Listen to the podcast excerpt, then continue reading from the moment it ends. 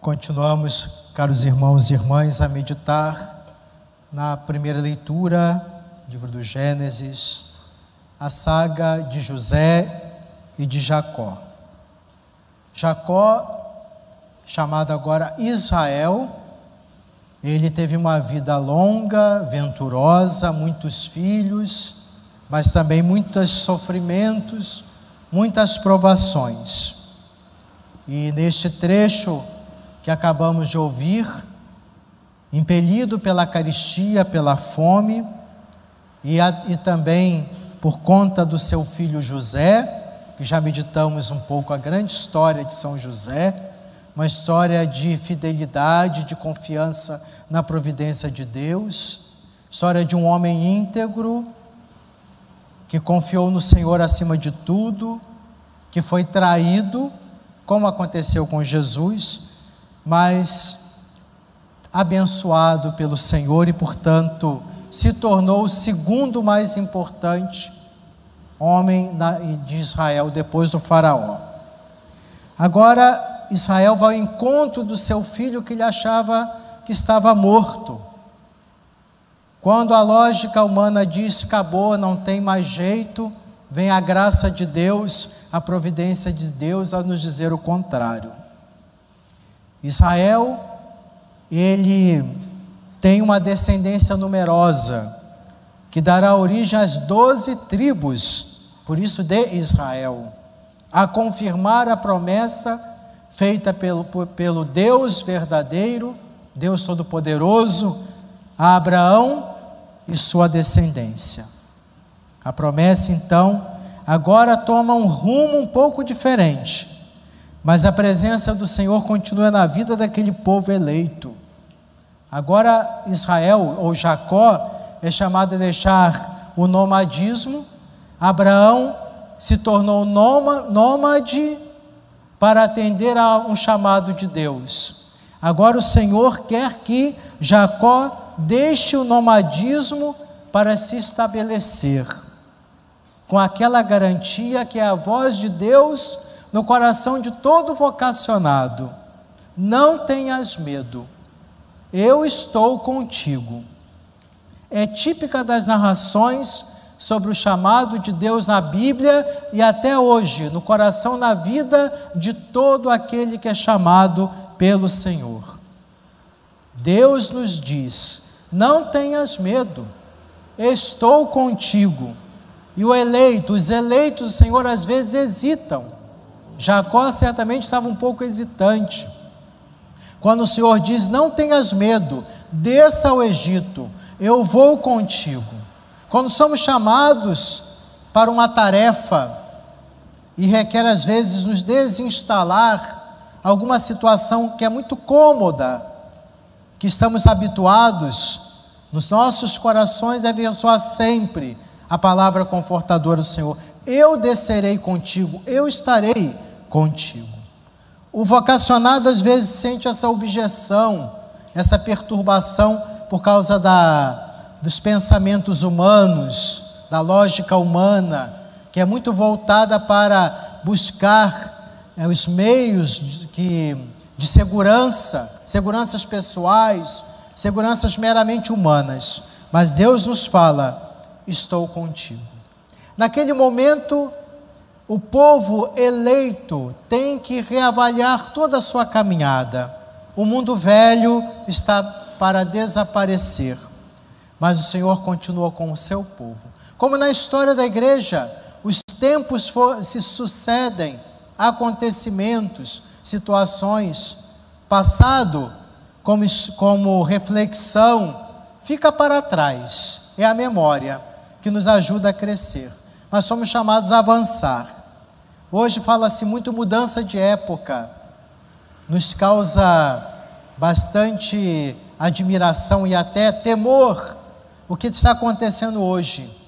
O mundo está mudando, pensamento, ideias, a moral cristã é colocada em xeque, os valores da fé são questionados, a própria religião é um mundo que está para desaparecer.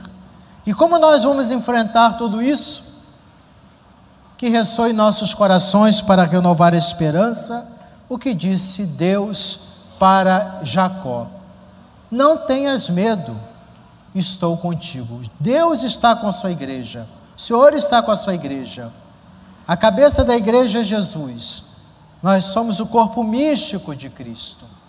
Está conosco na barca com sua tempestade, que tende a nos amedrontar, mas confiamos no Senhor. Serve também para as nossas experiências pessoais, as tempestades da vida, o mundo, a história aqui que passa, que às vezes ficamos olhando lá atrás, ah, antes era melhor, mas quando estávamos vendo não era. É preciso um olhar de fé que, que avance na maturidade, no compromisso com o Evangelho, no caminho da santidade. O Evangelho fala da missão universal da igreja, nos menciona o próprio Jesus as tensões que os seus discípulos terão que enfrentar ao longo da história.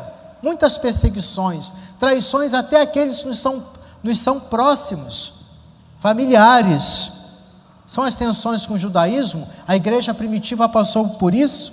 As perseguições do mundo pagão eram jogados nas arenas, queimados, torturados, mortos. Cristão, todo cristão é lançado no mundo para anunciar Cristo, mas utilizando as armas do Mestre, do amor, da entrega, sacrifício pelo bem do outro. O verbo entregar aqui recorda essa própria entrega de Jesus. O cristão é chamado a se entregar na sua missão, no chamado, de uma forma integral, total, que é o grande desafio para nós apegados, que às vezes eh, nos deixamos deter pelas questões do mundo e não nos, nos empenhamos em seguir o Senhor. Somos chamados a segui-lo, mas não porque sofremos algumas situações casuais. É, é, esse entregar-se é empenharmos-nos na coerência de vida.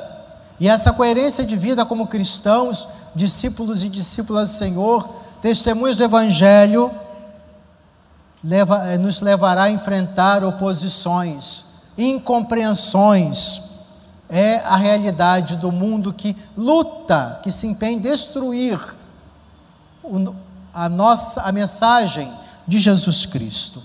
Mas hoje, como naquele momento em que Deus fala a Jacó, não tenhas medo, eu estou contigo. Jesus prometeu o Espírito Santo, a presença do Espírito Santo que nos sustentará nos momentos de tribulação.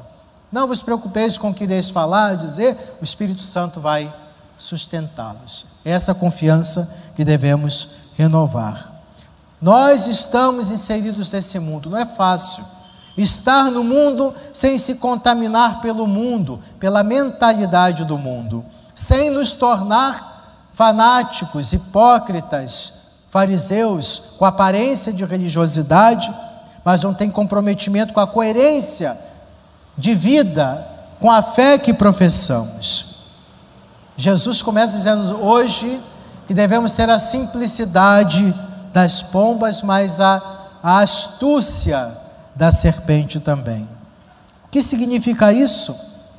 Não, se de, não devemos lançar a riscos desnecessários, provocações que não vão levar a nada. A simplicidade, a humildade, a esperteza, o cuidado a atenção, para que a gente possa cumprir a nossa missão no mundo com prudência sabendo que a perseguição exige de cada um de nós muita dedicação, muita confiança. O discurso missionário que hoje Jesus nos apresenta lembra que o estilo de vida da igreja deve ser sempre voltar à época apostólica, à própria vida de Jesus, que é modelo. Claro, adequados aos tempos e às realidades que vivemos, mas nunca esquecer do caminho da simplicidade, da obediência, da humildade e a coragem de enfrentar esse mundo hostil, avesso à palavra de Deus. Neste aspecto, como somos, com, nós somos, melhor dizendo, convidados a crescer nessa coragem para enfrentar os desafios e provações. Não porque somos melhores que os outros, o perigo é esse. Achar que somos melhores que os outros.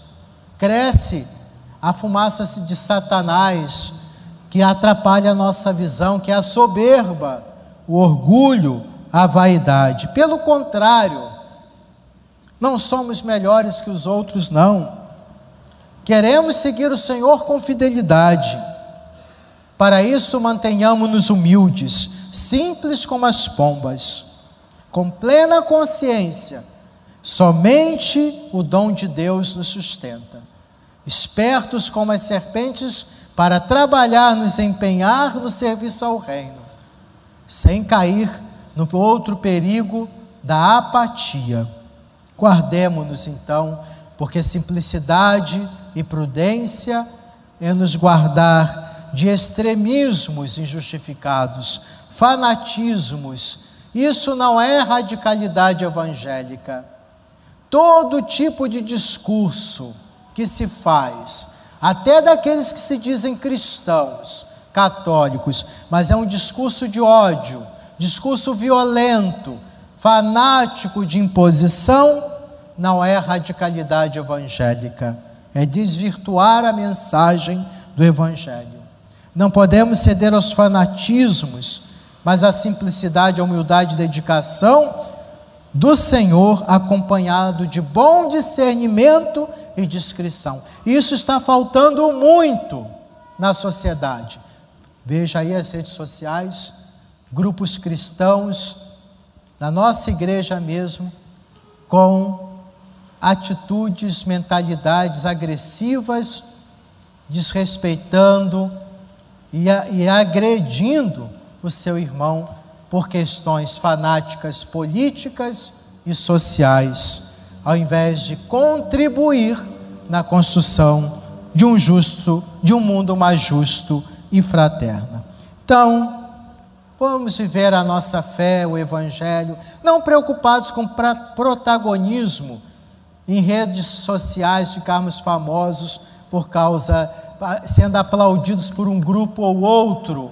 Isso não é, não é importante, mas é um itinerário de coerência fidelidade a Deus, peregrinos nesse mundo, empenhados na fidelidade ao Evangelho. Amém.